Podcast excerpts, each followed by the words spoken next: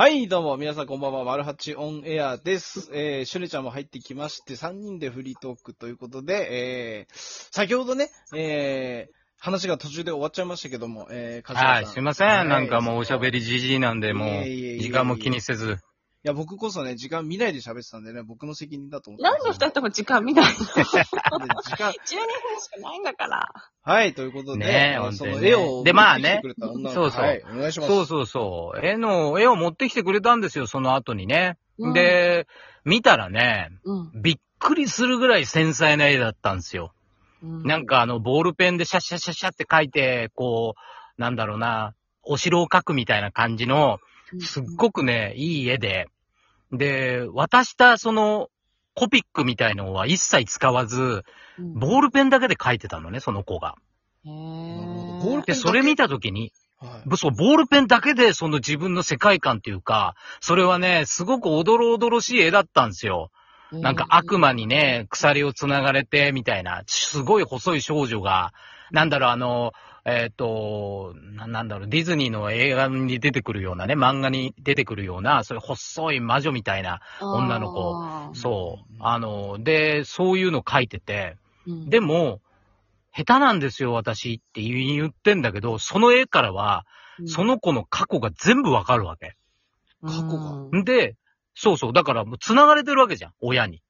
はいうん親にも、その、えっ、と、門限から何から全部報告しなきゃいけなかったりとか、どこに行ったかも全部報告しなきゃいけないって、もうがんじがらみだったわけだから、うんその女の子は。だからそれに耐えかねて、そのリスカとかしてたわけだから。うん。で、それをたまたまのんきな親父が、なんだよそのって何、何個やってんだよなんてなことになって、心開いてくれて、絵を描くことになったから描いた絵が、実は自分の心の中の絵だったんだよね。うんうん。で、そこから、もっともっと見たくなって、じゃ、じゃ、じゃ、次会う時も、ちょっと、書いてきてよ、なんて。名前でもいいからさ、なんて。で、俺が渡したコピックも、ちょっと色使ってね、なんて言ったんだけど、今度次に渡された時は、泣いてる涙の、みあの、水色と血の赤しか使ってなくて、そのコピックを。12色のコピック買ってんのに、に、だから、本当に辛いんだなって、そこでまたなおかつ思い、で、いろいろ、ろ話をして、で、聴いてる音楽も、お母さんお父さんには言えないけど、実はパンクロックが好きで、うん、そのパンクロックの、その人たちみたいに、その鎖というか首輪みたいな病がついたのしたくて、うんで、お母さんとかお父さんには内緒だけども、学校終わってから、えーそのコインロッカーに全部入れて、その首とかそういうのにつけて、いや、うんいるんです、みたいな感じで。で、俺と会うときはそういう格好なの、いつも。パンキッシュなの。のはいはい。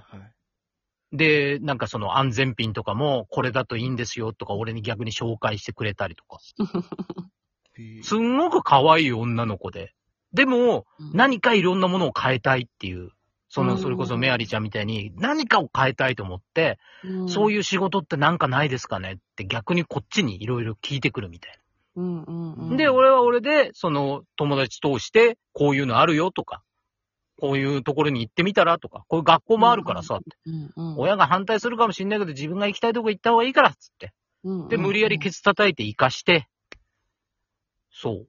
で、年に1回とか2回ぐらい、頭さんに会いたいって連絡が来てますって、その違う後輩に言われたりとかしてたけど、まあ今どういう風になったかはちょっとごめんなさい、わからないんだけど、でも、本当にそういうちっちゃなことでもいろいろ知れるから、うん、うん、うん、うん。あの、で、そこ、その手前ぐらいからかな、やっぱりそういう子たちといろいろ話すようなものが増えたのが。うん。だからなんかのきっかけがあったんだろうね、俺の中でも。うん、話してあげなさいってな、誰かに言われたのかわからないけど。うん、うん。だけど逆にその、これは自分のラジオトークのラジオの収録でも言ったし、うちの後輩たちにもよく言う言葉なんだけど、はい壁が高い人ほど、あの、人よりかは、あの、苦労するじゃない？いろんな面で。そうですね。その方が成長できるよって、うんうんうんよく言うのね。だからそれを壁がすごい高いとか思わずに、高いことを誇りに思ってって、うん。よく俺は後輩とかには言ってたんだよね。うん。で今で言うとジェンダーレスみたいな子とかもそうだよね。その、うん、もう何年、何年、10年ぐらい前だとめちゃめちゃいじめにあったりとかしてたけど、今はね、緩和されて今こういう時代になったから大丈夫にはなってきたけど、その頃はすごくいじめられてるのも、やっぱりその子の中では高い壁があったわけで。うん。うん。だからやっぱね、高い壁はね、作った方がいいとは言わないけど、あっても、そこに、うわ、この高い壁嫌だなんて思わない方がいいと、俺は思いますよ。うん。誰か絶対見てくれてるから。その壁を。うんうんうん。同じ境遇というか同じ気持ちの人もたくさんいるしね。それを自分の中で探せないと思っちゃってるんだと思うんだよね。でも SNS がさ、あの、こう頻繁にこうね、活用できるようになって、グループだとかそういうところで、ああ、こういう同じ気持ちとか同じ感覚の人っているんだなんて思えることが増えたことも素敵なことだとは思いますけどね。うん。そうですね。うん。うんうんうんうん。で、またね、そのメアリちゃんのその発想というか、こういうことをしてあげたいなと思ったりとか、まあ、シュネさんだったりとかね、デラックス君みたいな、こういう、その、あの、丸八、えー放送局みたいのとかって立ち上げようとかって思うのも一つのね、やっぱりこうんう、優しさだったりもするし。うん人間は一人じゃ生きていけないんで、一人で生きてると思ってる人もいるのかもしれないけど、よくよく考えてみなさいっていう話でね。うんうんうん。うん。柏さん。はい。あの、今日の残りの2分は、デラ君にちょっとまとめをしてもらおうかなと思ってるんはい。ですけど。全然全然どうぞ。これまでの時間で、柏さんの思う、うんあの、豊かさって、まあ、いろんなカテゴリーあると思うんですけど、はいはいはいはい。まあ、でもその10代の子たちが、今うん自分が貧相であるって思ってる子すごく多いと思うんですよ。うんうんうん。で、も、じゃあ本当に豊かではないのかっていうところうん、は、ちょっとね、考えてもらえたら嬉しいなって私は結構思っていて、なるほど。そんな中での柏さんの豊かさっていうのは、うん。どの辺にあるとか、どういうイメージとか。あのー、まあ、さっきあの、デラックス君にも言ったんですけど、心の引き出しだと思うんですよ。豊かさって。うんうんうんそれは優しさだったり、厳しさだったり、いろんなものもあるけども、やっぱ経験値が多い人こそ、引き出し多いじゃないですか。人に合ってる、あの、数が多い人だったりね。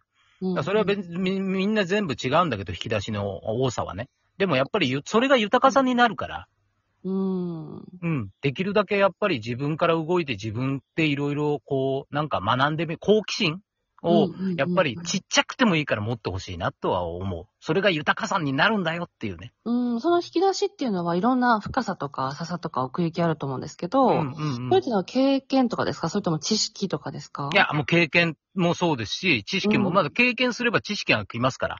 アルバイトをやったにせよ、経験するわけじゃないですか。アルバイトを始めてたとしても。うん、そうするとそっから、あ、お客さんってこういう人もいるんだとかいうのも経験じゃないですか。だからやっぱり、うんあの、やる、やった方がいいですよ。家でずっと膝抱えてるのも一つだし、いやそれもね、あの、楽かもしれないけども、うんあ、の、なんかね、めんどくさいから生かされてると思ってくださいっていうね。うん。人間は死ぬまでめんどくさいんですよ。そうですね。そうん、確う。かに。うんで、最終的になんで、なんで、この自分が思った通り生かされたかなと思って死んでくんですよ、人間は。